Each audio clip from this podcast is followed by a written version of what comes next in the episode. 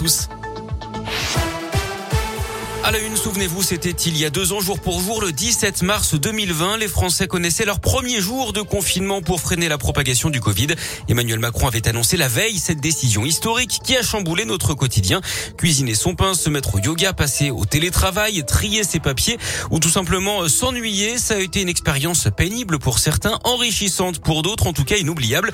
Radio Scoop vous a demandé quel souvenir justement vous conserviez de ces deux mois du commun. Oui, c'était compliqué puisque professeur, donc euh, à faire euh, mon cours de chez moi avec des élèves qui étaient là mais sans être là. Ouais, bah, un peu plus de lecture et ouais, on essaie de passer le temps, effectivement. Je me sens beaucoup plus indépendante dans mon travail, on va dire. C'est pas une période qui m'a beaucoup euh, affectée. J'étais en révision pour des concours, donc euh, j'ai surtout travaillé et j'ai pas vraiment euh, senti le, le, la différence entre le début et la fin du confinement parce que j'étais dans ma chambre. Donc. Mettre à jour dans des papiers, euh, faire des travaux. euh. Je me suis remis à faire du montage vidéo et à travailler mes vidéos, à trier mes photos, à classer, à numériser et tout. Du coup, en vrai, c'était un bon euh, pour faire ça parce que c'est chiant sinon.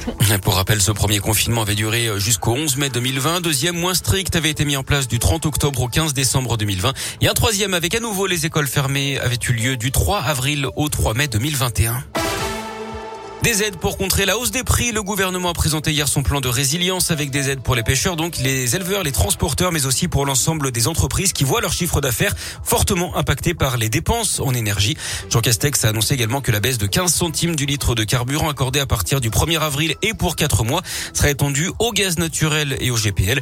Elle concernera les particuliers et les professionnels. Le détail de ces mesures est à retrouver sur l'appli Radioscoop et sur radioscoop.com. Justement, des manifestations sont prévues aujourd'hui pour le pouvoir d'achat. Ça peut également perturber les écoles, les cantines, les crèches. Des pique-niques sont à fournir par les parents dans certains établissements. À Lyon, le rassemblement prévu à 11h30 ce matin, place Jean Massé. Elisabeth Borne attendue dans le Rhône. Aujourd'hui, la ministre du Travail vient faire le point sur les différents dispositifs d'aide aux entreprises. Elle doit se rendre à la CCI de Lyon, puis dans un centre de formation à Villeurbanne et un centre d'insertion à mes yeux.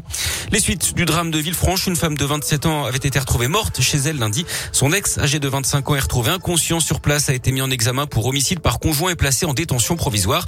La victime présentait trois plaies par arme blanche au niveau du cou. Le suspect originaire d'Auvergne aurait tenté de mettre fin à ses jours dans la foulée. Il dit n'avoir aucun souvenir du week-end. Un litige sur fond de carte bancaire pourrait être à l'origine du drame.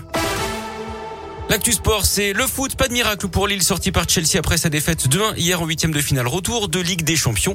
À suivre ce soir, Lyon-Porto en huitième de finale retour de Ligue Europa. Les Lyonnais avaient emporté 1-0 à l'aller au Portugal. Coup d'envoi 21h. Vous pouvez suivre le match en clair sur W9. En basket, un sacré défi pour l'Asvel.